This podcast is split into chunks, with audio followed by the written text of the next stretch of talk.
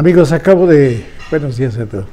Acabo de leer un libro de un tirón.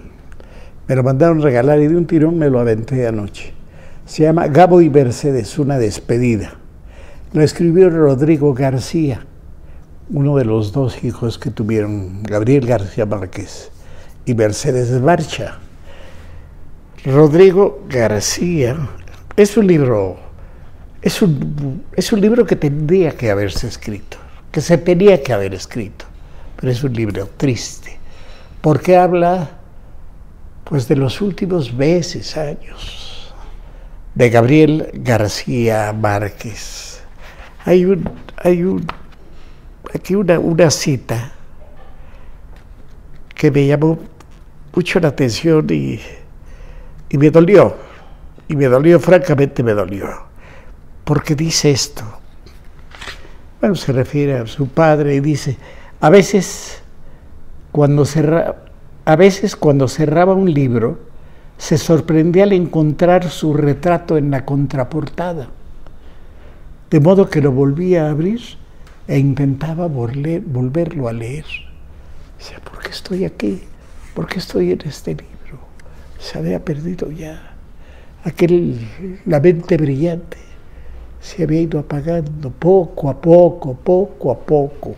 Se había ido apagando. Se llama Mercedes, Gabo y Mercedes, una despedida. Rodrigo García, Rodrigo García. Algo me acuerdo de Rodrigo. Se llama Rodrigo y su hermano Gonzalo, por los hijos del mío Cid. Rodrigo y Gonzalo, don Gonzalo y don Rodrigo. Así se llamaban los hijos. Y una vez en Cartagena, íbamos caminando, íbamos caminando. Gabo era un costello, un costello de, de camisa desabrochada, con los pelos en el pecho que le brotaban, le brotaban como le brotaba la vida, como le brotaba la alegría, como le brotaba todo. Ahí íbamos caminando y por ahí debe estar una foto que ojalá que la alcancemos a conseguir poner encima. Eh, donde los dos estábamos muertos de risa así en la calle. Iba Mercedes Barcha, preciosa, preciosa, de pantalón, cinturón ancho, un suéter pegado. Es que era una mujer muy bella, era una mujer muy bella. Debe haber sido muy difícil no enamorarse de Mercedes Barcha. Debe haber sido muy difícil.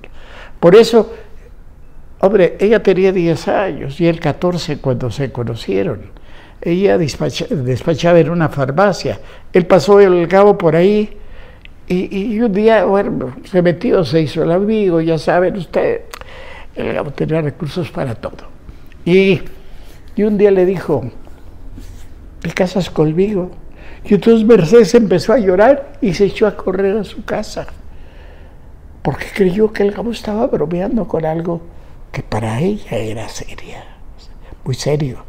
Y se casaron cuando ella tenía 17 y él 21. Pero ya me perdí, íbamos en las calles de Cartagena y luego les digo por qué estaba en Cartagena, pero ya me perdí. Eh, íbamos caminando y iba adelante, pues ya García Márquez ya tenía fama y todo, se le acerca un limosnero y García Márquez no le hace caso. Y entonces el limosnero se queda así y le grita, eres un idiota", y le grita, pero de aquellas, de aquellas. Y además un rosario. Y, y Gabo, muerto de risa, voltea y les dice a sus hijos, oigan, oigan, ¿se fijaron? ¿Se fijaron todo lo que me dijo? Y no me acuerdo si fue Rodrigo o Gonzalo, de haber sido Rodrigo. Le dice, pues sí, ¿sabes qué? Te lo merecías, padre. Porque hay, hay Gabito para acá, hay Gabito para allá, hay que el Gabo, hay que el gran escritor, hay, ya te merecías que alguien te dijera eso, padre, sé justo. Y así iba la vida de ellos. ¿Por qué estaba yo en, en Cartagena? Bueno, primero por bendición del cielo, pero porque me llamó Julio Scherer. Yo estaba en el Excelsior de Julio Scherer García, cuando era director Julio Scherer García, que ya lo he dicho en alguna otra ocasión, pero no me canso daba las mejores órdenes de trabajo del mundo, o por lo menos a mí me daba las mejores órdenes de trabajo. Entonces me dice, eh, Guillermo, quiero que te vayas a Cartagena a entrevistar al Gabo. Comenzaba el boom, comenzaba el, boom, la explosión del Gabo y aparejada la explosión de los escritores latinoamericanos, gracias a Carmen Balsés, que fue la representante, que se hizo representante del Gabo, y también de los otros escritores latinoamericanos, y era una mujer genial, pero bueno, Carmen Balsés, Carmen Balsés ya murió también, y ya. El hecho es que, es que comenzaba el boom de la literatura latinoamericana, pues, como Vargas Llosa, con Cortázar, desde luego con el Magno, Carlos Fuentes, etc. Quiero que te vayas a, Cartagena a entrevistar al Gabo. Al Gabo. Sí, Julio. Comenzaba el boom. Y les voy a confesar algo. Yo no había leído Cien años de soledad. Yo no había leído Cien años. Yo leía mucho, pero no había leído 100 años de soledad. Y a, mejor, a lo mejor porque todo el mundo estaba hablando de, de, 100 años de soledad. Y entonces yo, que era además de todo soberbio, dije, ¿por qué voy a, leer lo que lee todo?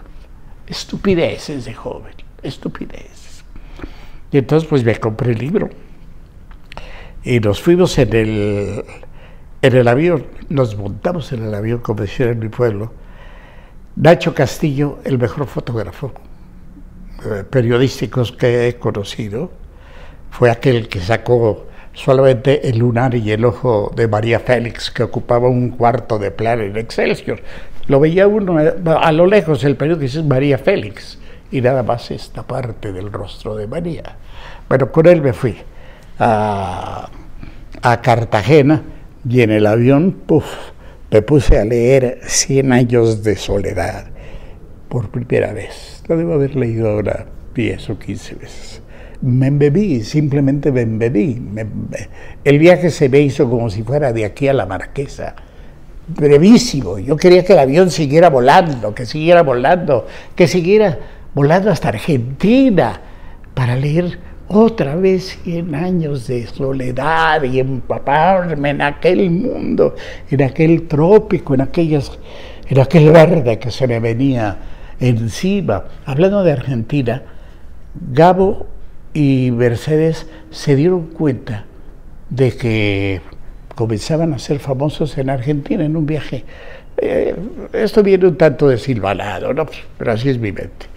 Entonces, el, Gabo entró, Mercedes entró a un súper y le señaló al Gabo, mira, y en un carrito del súper una señora, junto a los tomates, las cebollas, las latas y esto, llevaba el libro de Cien años de soledad. Ya cuando veo en un carro de súper mi libro, digo, esto va. Y luego fueron al teatro en la noche. Y cuando entran, la gente comienza a reconocer a Gabriel García Márquez y se pone de pie toda la gente. No sé si en el Teatro Colón, algún teatro en Argentina. Y aplaudirle, a muy duro aplaudiéndole tres, cuatro minutos. Y entonces Gabo comenzó a sentir lo que era la gloria. Por aquí ah, hay otra anotación que yo hice, no, pero de aquella que le encuentro. Bueno, el sentido es que Rodrigo, el hijo de Gabo, dice en este libro que él piensa que su padre fue latinoamericano con la vida más, más placentera que ha nacido. Yo creo que es el ciudadano mundial con la vida más placentera que ha nacido. Porque hablábamos de la gloria. Y un día le pregunté, oye Gabriel, tú eres una de las pocas personas ha podido vivir la gloria en vida. ¿Qué, se siente? ¿Qué opinas? Dice, mira, la gloria como tal me encanta. Me encanta más el motivo por el cual la tengo, por escribir. pero hay momentos en que detesto la gloria. Y mira, y estábamos en un bar, y todo el mundo le estaba sacando con el, así, agazapados, sacaban su, su celular, pum, y al ratito su celular, pum, y de esa mesa, pum, pum. Dice eso, eso es lo insoportable de la gloria, las camaritas de los teléfonos. Bueno, pero ni modo, le tocó la gloria y a mí me tocó ir a Cartagena. Llegamos noche, eh, Nacho y yo a un hotel, parece que el Hotel Nacional de, Cartagena. Eh, subimos a la habitación, yo agarré mi maleta, saqué ahí, nada más para cambiarme, regaderazo, vaya, cambiarme lo que fuere, lo que fuere. Y Nacho, Nacho era un hombre de un detalle, no podía ver nada afuera tomó mi maleta y me acomodó los calcetines, tal, tal, por colores que parecían arcoíris, tal, tal, las camisas y su ropa. Y, y, Nacho parecía un galán, bajito y todo esto, pero siempre bien peinado, con una corbata, con un moñito de este tamaño, ta, ta, ta, ta, ta. Pues ya nos bajamos al bar. Lo que hace todo un periodista, ¿no? ¿Qué hace después de llegar a la habitación? pues bajar a ver dónde está el terreno. ¿Y cuál es el terreno? Pues el bar. Y nos bajamos al bar. Era un bar oscuro, eh, menos merecedor de la categoría del hotel. De esos bares oscuros que tienen neón de color morado sobre la barra y que las mesas están así silenciosas, arrinconadas y todo. Y nos fuimos a la del rincón. Y ahí empezamos a tomar cubas. Como a la segunda cuba, Nacho me dice, oye, ¿qué no? Ese cuate que está sentado allá no es, no es García Márquez, el Gabo ya le decía, no es el Gabo.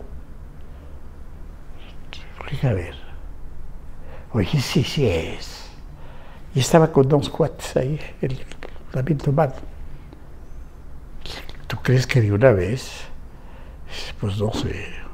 Pues de una vez, de una vez. Sí, de una vez. Órale, jálate por la carta. Jálate por la carta, Nacho. Y sale. ¿Qué carta? Para muchas eh, cosas que yo hice como periodista en Excelsior, sobre todo escritores, para entrevistar escritores, Carlos Fuentes me daba una carta de presentación. Y era muy difícil negarse a una carta de Carlos Fuentes. ¿Y por qué era difícil negarse a una carta de Carlos Fuentes? Porque Carlos Fuentes era el magno, como le decía, como le apodó Gabriel García Márquez. Era el magno, era generoso con todo. Era, era muy guapo. Para empezar, era muy guapo era alto, era apuesto, era el mejor bailarín de todos, era un gran escritor. Bueno, imagínense, cuando era niño Carlos Fuentes, tenía 11 años. Su papá era embajador de México en Washington. Y Carlos, el niño, se fue muy jovencito, se fue al cine y fue a ver la película El Álamo. El Álamo es una película donde 11 vaqueros toman el fuerte del Álamo y derrotan a 200 mil mexicanos. O sea, era una película brillante para México, ¿no? Desde todos los puntos de vista. Con eso perdimos Texas y todo esto. Pero, y entonces todo el mundo ahí feliz. Y Carlos se para en un asiento y comienza a gritar, ¡Viva México! ¡Viva México! ¡Viva México! Así era Carlos Fuentes. Bueno, cuando los gabos estaban aquí en México y que no tenían a veces. Ah, qué duro, ¿no? Sí, sí, sí, pero no para comer bien, ¿no? Iban a la casa de, visitaban frecuentemente a los Fuentes. Bueno, Fuentes recibió y vivía ahí José Donoso Pareja, el gran escritor chileno, que también llegó sin, sin un escudo en la bolsa. Escudo se llama la moneda allá. Sin un escudo en la bolsa, y Carlos Fuentes lo tuvo viviendo en su casa. Era el magno Fuentes, hombre. Ayudaba a todo mundo. Y ahí me daba las cartas y todas estas cosas. Ah, pero les decía cuando Gabolo estaban en la casa de Carlos Fuentes, y salía la esposa de Carlos, oiga, ya se van, este, los invitaban a comer desde luego, pero ya después de la comida, ya se van, hizo demasiado de comer la, la, cocinera, no se llevan ese bocadito, ya sabían que les estaba dando la comida del día siguiente, era cuando Gabo le estaba pegando a la máquina. Entonces que llegamos a Cartagena, y baja con la carta Nacho, y entonces yo que me paro, y me acerco y le digo, perdone que le interrumpa en este lugar, señor eh, García Márquez, pero soy reportero de Excelsior. Y Excelsior pues, es uno de los mejores periódicos del mundo.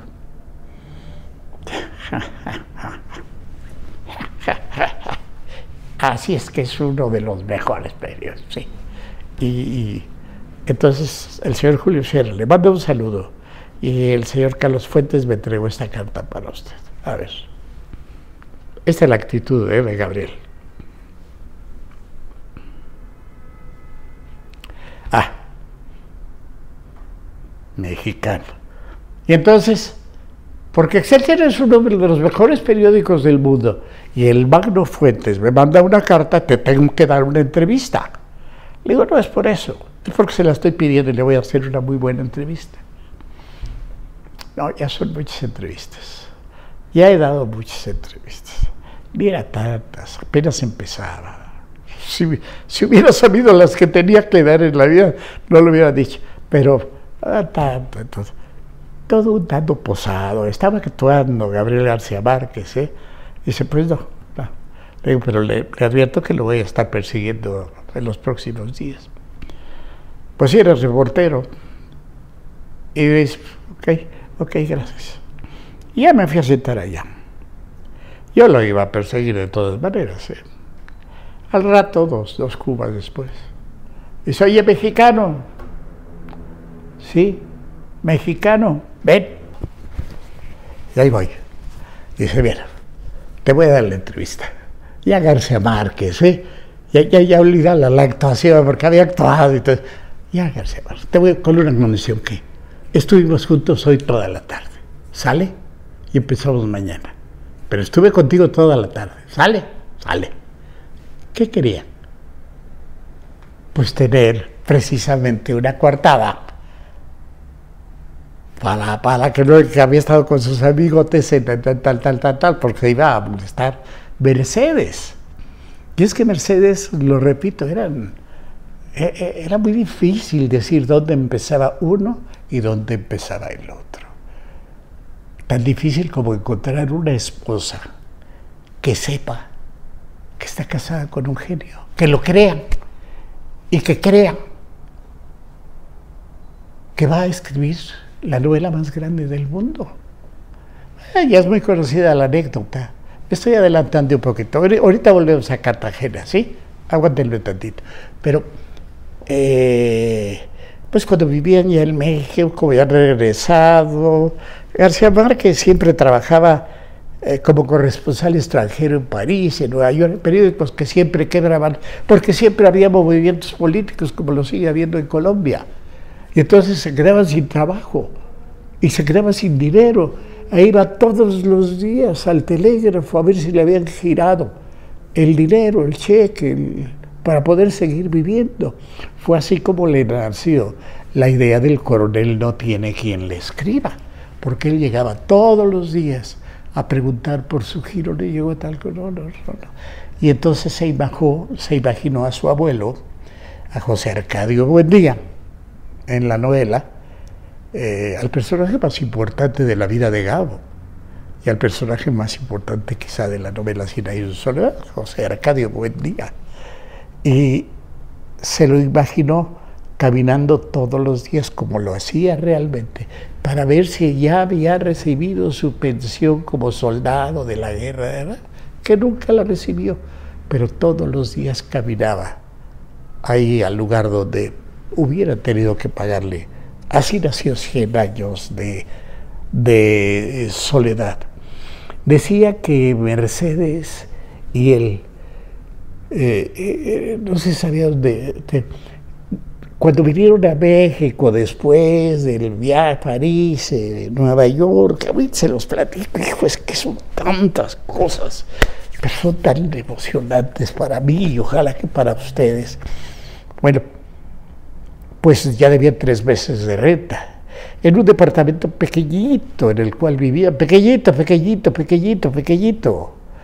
Y él se dedicaba a escribir arriba y él la recabara arriba, nomás una cocina acá, etcétera, etcétera. Y él péguele y péguele a 100 años de soledad. Y los tres meses. Y entonces un día llamó el dueño del. y habló con Mercedes y Mercedes le dijo: Mire, mi esposo está escribiendo una obra maestra. Sé que le debemos tres meses. Lo que usted no sabe es que le vamos a deber seis. Pero tampoco sabe que se los vamos a pagar todos juntos en tres meses más.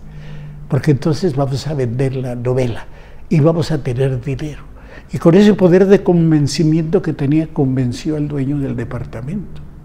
Y Gabriel García Márquez pudo seguir escribiendo su obra maestra, que por cierto, cuando mata al coronel, a su abuelo. Mercedes está acostada, ya es noche, ya es tarde, y escucha subir a Gabriel por la escalera que les digo rechinaba, y escucha los pasos, y mira hacia, hacia la escalera, y, y cuando sube, le dice, ya murió, ¿verdad? Dice, sí. Y se tiró a llorar Gabriel García Márquez en la cama con Mercedes. Había muerto el abuelo. García Márquez siempre dijo, a mí después de los ocho años no me ha ocurrido nada importante. A los ocho años tenía cuando murió su abuelo. Retomemos Cartagena, ¿les parece? Era la fiesta, era la fiesta. No crea usted que fue una entrevista de pregunta-respuesta, pregunta-respuesta.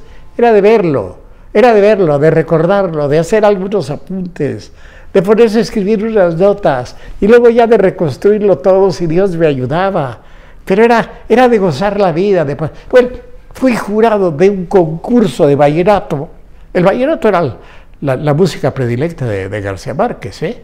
Uf, era compadre de Rafael Escalona, que se supone el mejor autor de, de vallenato de, Colombia.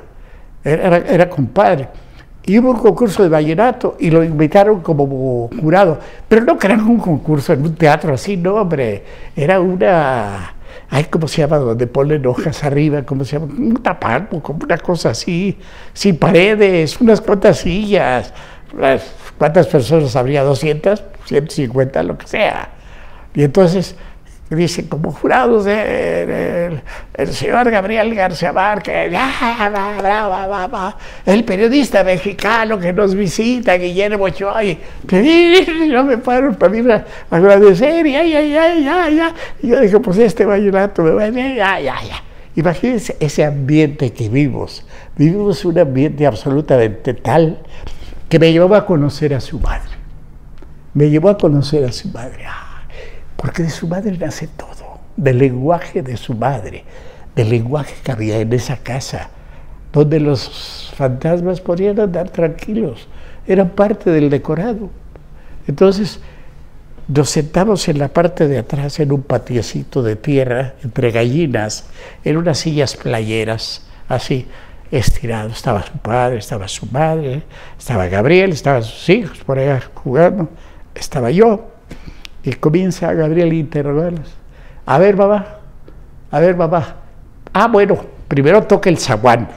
Y era un patio largo así, toca el zaguán. Pa, pa, pa, pa, pa. Y, y, abre la puerta con una, ya saben, había una correa con la que se jalaba y se abría la puerta. Y empuja. Y por allá se asoma una viejita secándose las manos en el delantal bajita, chaparrita, con lentes, ¿sabes? Así, inclinada así. Y le grita a Gabriela, Luisa, Luisa, aquí te traigo a los periodistas. Figúrate nomás, contestó ella. Y entramos. Y respecto a otras preguntas le pregunté a, la señora, a doña Luisa, doña Luisa pues García Márquez, doña Luisa Márquez, Márquez, Luisa Márquez, este, oiga señora, ¿qué sintió cuando le dieron la noticia de que su, su, su, su hijo había ganado el premio Nobel? Mucho gusto porque pensé, a ver si ahora sí me ponen el teléfono que estoy esperando hace cuatro años. Así era ella. Y le pregunté, desde luego, no sé cuántos hijos, no, me acuerdo cuántos hijos tuvo, once o lo que sea. Eh, le digo, es el hijo que se siente más orgulloso. No, no, de mi, de mi hija tal que, que es monja, que ha dedicado su vida a Dios y le dice Gabriel, oye Luisa, platícale aquí al periodista, ¿por qué no te peinas de noche? Porque se retrasan los navegantes. Y le dice, dice, platícale lo de la veladora, platícaselo tú. Es que mi mamá, tengo un hermano que es ingeniero y estaba construyendo un puente, y se le fue un trascabo a una barranca. Y entonces, aquí doña Luisa encendió una veladora para que pudiera sacar el, trascabo, una, una, máquina pesadísima de la barranca, para que lo pudiera sacar. Le dije, ay Luisa, ¿cómo crees que con una veladora vas a sacar un trascabo de una barranca? ¿Ah? y no sostengo el avión cuando vos viajas? ¿Cómo se le responde a una mujer que tenía esos argumentos y que hablaba con las historias de García Márquez, que relata García Márquez, con una naturalidad absoluta, total, porque ese era el mundo de, Luisa, el mundo de la familia, el mundo que aprendió a conocer cuando niño Gabriel García Márquez. Por eso después, un día, que iban a Acapulco, cuando iban a Acapulco, ya estaba llegando a, algo que se llama Tierra Colorada, ¿no? Y había para llegar, que empiezan las bajadas, y se ve todo el mar y todo. Dice, y al ver aquel, se me representó la novela completa, completa, completa. Le digo, pero como toda la novela? Y dice, la novela es el tono. ¿En qué tono lo debería de contar? Y entonces tomé, me di la vuelta en U, me vine a la casa y me puse a escribir. Había encontrado el tono que siempre había tenido. El tono era el tono en que escuchaba las historias cuando niño, en que veía la vida cuando niño, en la casa, en aquella casa de Aracataca. ¿A dónde fuimos al día siguiente? Nacho y yo, Aracataca. Y es un pueblo fantasma. Que por cierto, un día fue a Aracataca, ya ya en fama Aracataca, les cuento esto, luego les digo lo que vimos. Este, fue, visitó Aracataca. Ah, porque nos dijo Gabriel, no los acompaño porque se un relajo del carajo. Entonces no, los acompañó a la cataca, váyase a la, la, a ver qué encuentra, pero no los puedo acompañar, porque alguna vez fue a la cataca ya siendo famoso, y se armó en el pueblo una. Y entonces había cinco mil pesos en caja en el ayuntamiento. Entonces se reunió el cabildo, se reunió la habitación, los habitantes del pueblo, que no eran muchos, y dijeron, ¿qué hacemos? con estos cinco mil pesos. Le construimos un monumento, dijo alguien.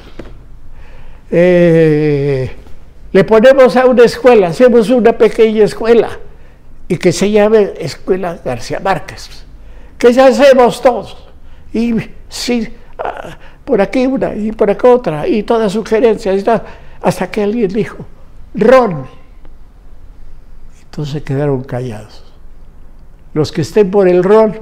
Y todo el mundo levantó. Y fue una borrachera cuando llegó García Márquez de tres días. Había ron que le salía por las orejas a los de Aracataca. Y Aracataca llegamos Nacho y yo, un pueblo abandonado, una vía por aquel ferrocarril que alguna vez transportó a más de dos mil cadáveres para tirarlos en el, en el océano, porque eran trabajadores de los platanales que ah, le habían tratado de hacer una huelga a la United Freight Company, compañía norteamericana que explotaba el plátano. Estaban llenos de cadáveres. Ahí estaba la vía ya abandonada y una muchacha. Oh, qué muchacha, qué mulata, Dios. No sé si leyeron Cien años de soledad y cómo describen a Pilar Ternera, aquella que recibía a los nuevos habitantes de este planeta, o sea, la partera, ¿no? Bueno, parecía que llevaba el vestido eh, pintado con, con una brocha de aire de pintura, así, que se la habían pintado en el cuerpo. ¡Qué bárbara! No, y, y, lo recibió un niño. ¿Vienen a lo de Gabo? Sí, sí, venimos a lo de Gabo. Yo sé todo, vengan un escuinclita, así, y ahí vamos como borregos atrás de él, y aquí ocurrió esto, y aquí ocurrió esto, inventando sus propios cien de soledad, ¿eh? Nada que ver con la novela, inventando sus propias historias y todo eso, y de pronto se nos eh, pega un anciano, y comenzó también a participar, hasta que el niño voltea, y ¿sabes qué? Aquel que sabe la historia soy yo, y mejor tú te vas para el carajo, y mejor te vas para el carajo, ¿eh? Porque ya, porque ya me la llenaste. Ven, y ya se fue el anciano para allá y el niño siguió y nos contó pues otra historia de cien años, otra novela, otra novela también muy atractiva, que un día de estos me fusiló y la firmo yo. Regresamos y pues la pasamos de maravilla. Al final nos dijo Gabriel, ¿a dónde van ahora? Pues vamos a Bogotá. Tenía yo que hacer algunos otros entrevistas. Pues vamos a Bogotá. Se coño, no, no, los invito porque no traje ropa. Y es que decía que en Bogotá la gente era muy estirada y muy así. ¿eh? A mí no me gusta Bogotá. Es que a él la, la ciudad que realmente le gustaba. Muchos han dicho que, que era la Ciudad de México, que por eso se quedaron a vivir aquí, que era París, porque había sido corresponsal allá. Él hablaba italiano y francés. Bien, y de inglés solamente podía leer y lo, lo aprendió, no lo aprendió, lo aprendió leyéndolo, eh, o tratando de leer y de comprender lo que decía para leer a William Faulkner, por ejemplo a los escritores del, del sur profundo de los Estados Unidos. Por cierto que otra vez se quedó sin trabajo en París, se quedó sin trabajo en Nueva York, y ya en Nueva York ya nomás les alcanzaba del Greyhound, para el Greyhound, y, y volver, y apenas para comer. Entonces, pero se fueron al sur profundo para conocer a los seis estados aquellos que está ahora ver el mapa, si la va a la derecha del mapa, un poquito arriba, y de ir al Greyhound bajar hasta Laredo, hasta Laredo, Nuevo Laredo, ya de este lado, a Nuevo Laredo, ya de este lado. Y bueno, ahí iban a tomar el tren y se metieron a una fonda que se llamaba la terminal. Y entonces pidieron arroz, pidieron la comida corrida, ¿no? ya no traían nada. Y vinieron a la comida corrida y, y pidieron el arroz. Y lo estaba comiendo Mercedes. Dice, en un país donde son capaces de hacer este arroz, uno se quedaría a vivir para siempre. Y decidieron por el arroz quedarse a vivir para siempre. El México. Eran así, eran así, eran una pareja que se llevaba sensacional. las decisiones eran como la obediencia de una decisión ajena era como un regalo. Cumplir con una obediencia, cumplir con un mandato, era como un regalo. No, podía, no podía Gabriel, no podía tampoco Mercedes. Y Mercedes era dura, ¿eh? Era dura. Ay caramba, ay caramba. Total, se vinieron a México, aquí Gabriel, ya sabrán ustedes, pero le estoy hablando de este libro. Y, y aquí Gabriel, pues estuvo en Vanidades, estuvo en varias revistas, no escribió, porque me lo dijo un día, no les hubiera alcanzado el dinero para pagarme. No, formaba la revista, etcétera, o alguna otra publicación, etcétera, pero él estaba decidido a ser escritor. Yo le pregunté un día, oye, la novela fue un, éxito, fue brutalmente un éxito. Es que. Pero si no hubiera pasado así, ¿qué habrías hecho? Pues no lo sé. No lo sé. De lo que estoy seguro es que yo hubiera sido escritor. Él estaba seguro de que iba a ser escritor. Y cuando terminó la novela, les quedaba para mandar la editorial Buenos Aires. No sé si sea cierto que se la rechazaron en una editorial en México. Me suena más a leyenda Alguna vez eh, se lo insinué, porque nuestras pláticas no eran, oye, tal, eran insinuar, era de gozar la plática. Yo, pues, eh, tuve el honor de, de ser su amigo, pero no su amigo entrañable, no su amigo íntimo, un amigo, como se tiene un amigo, como debe ser un amigo. Y, pero no le preguntaba cosas directas, es decir, no estaba ahí para hacerle entrevistas. Estaba ahí, pues hombre, fíjese que después de, ganar el, premio Nobel, a partir de que yo me sentí más tímido frente a él, porque no se me podía apartar la maldita idea de que estaba sentado junto a Cervantes, junto al autor del Quijote o algo así. Entonces ya no le decir, oye Gabriel, tal, tal cosa, sino me sentaba ya con, cierto cuidado, pero procuraba que, que, me permitiera acompañarlo al coche. Siempre regresaba con mi chofer, porque nunca llevaba carro. Entonces siempre mi chofer lo llevaba. Le digo, entonces era Jorge, mi chofer. Jorge, aguas, creo que también Ramiro, ya le tocó. Aguas, ¿eh? Usted sabe. Sí, señor. Y llevaban a Gabriel García Márquez. Un día llevé a mi hijo a una de esas reuniones que se hacían en el Siqueiros, en el que estaban insurgentes, en donde de Magdalena Rodríguez.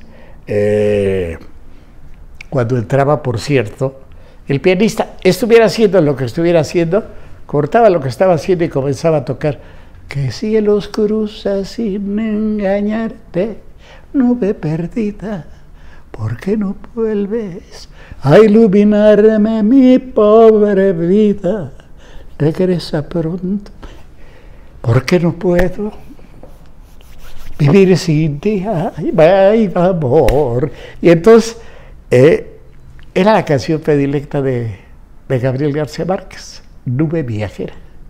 Entonces la tocaban y ya.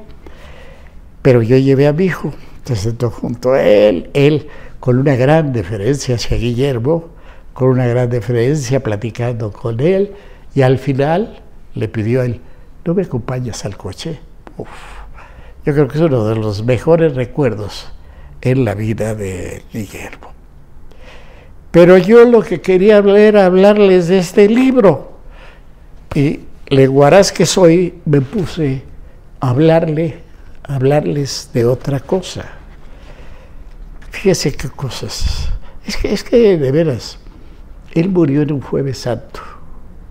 Úrsula Iguaran, uno de los personajes fundamentales, bueno, de hecho su abuela, pero Úrsula Iguarán en Sinaí solo uno de los personajes fundamentales, murió también en jueves santo.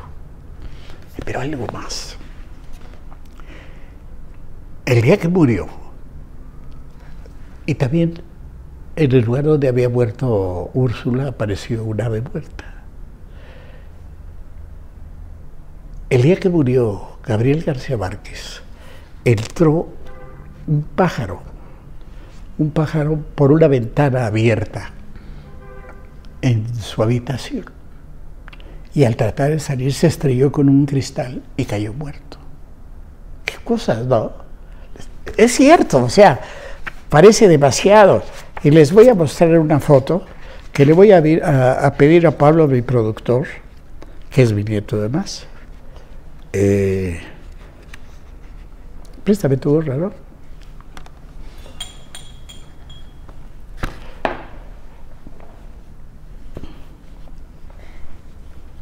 Pues cabezoncito. Producer. Ay, güey. Se lo regaló mi hijo. Este. Al día siguiente, en el sillón donde se sentaba, al día siguiente de su muerte, en el sillón donde se sentaba Gabriel, apareció un arco iris. Y en este libro está la fotografía. Ay, Dios, ¿dónde está la foto? Bueno, le voy a pedir a Pablo a ver que, tome tomas de esto para ir, este, aquí está bien. A ver si se alcanza a ver, Pablo. ¿Sí? ¿Sí se alcanza a ver el arco iris? Apareció ese arco iris, lo, retrató Rodrigo García, su hijo, quien escribió este libro, Gabo y Mercedes, una despedida, que les recomiendo. Alguien me escribió en Twitter, me han dicho que es un gran libro. Para mí es algo más que un gran libro. Es un libro que tenía que escribirse. Les voy a decir por qué. Usted sabe cómo murió Cervantes por Miguel de Cervantes, no. Bueno, murió de diabetes, Belitos. Tenía 62 años, murió joven. Pero 62 de esos los pasó de esclavo en Argel. Fue esclavo, porque él era soldado, lo hicieron prisionero. Fue esclavo durante cinco años y fueron las monjas, ahí no me acuerdo qué, qué, qué, qué, qué monjas, benedictinas no, no estoy seguro. Las que pagaron por él y por su hermano, que también había hecho, pero los tenían de esclavos, ¿eh? no de presos, esclavos, eh, pues las monedas necesarias para liberarlo. Después vivió, escribió, eh, no recibió un clavo, había vendido los derechos de sus obras y no se sabe cómo murió. De hecho, eh, en el lugar, en el convento donde lo enterraron, había un lugar de unos 300 metros cuadrados, y comenzaron a hacer excavaciones. Y de pronto ya encontramos los huesos Cervantes, pero ya sometidos a un análisis más profundo, no. Pero sí encontraron 17 huesos de diferentes cadáveres. Alguno de ellos es Cervantes. Por eso les decía que hay que leer este libro? Bueno, yo le recomiendo mucho este libro. Este. Gabo y Mercedes, una despedida, escrita por Rodrigo, Rodrigo, Rodrigo García, hijo de, de ellos. Porque aquí sí están bien documentados, pues los últimos tiempos, de Gabriel García Márquez y cómo se fue extinguiendo aquella poderosa llama de su cerebro que tantos y tantos momentos gratos nos dio a quienes somos aficionados a leer y dentro de la lectura su obra. Vale mucho, mucho, mucho la pena este libro. Gabo y Mercedes, una despedida de Rodrigo García, escrito por Rodrigo García. Vale mucho, mucho la pena. Ojalá que usted, usted lo lea. Gracias.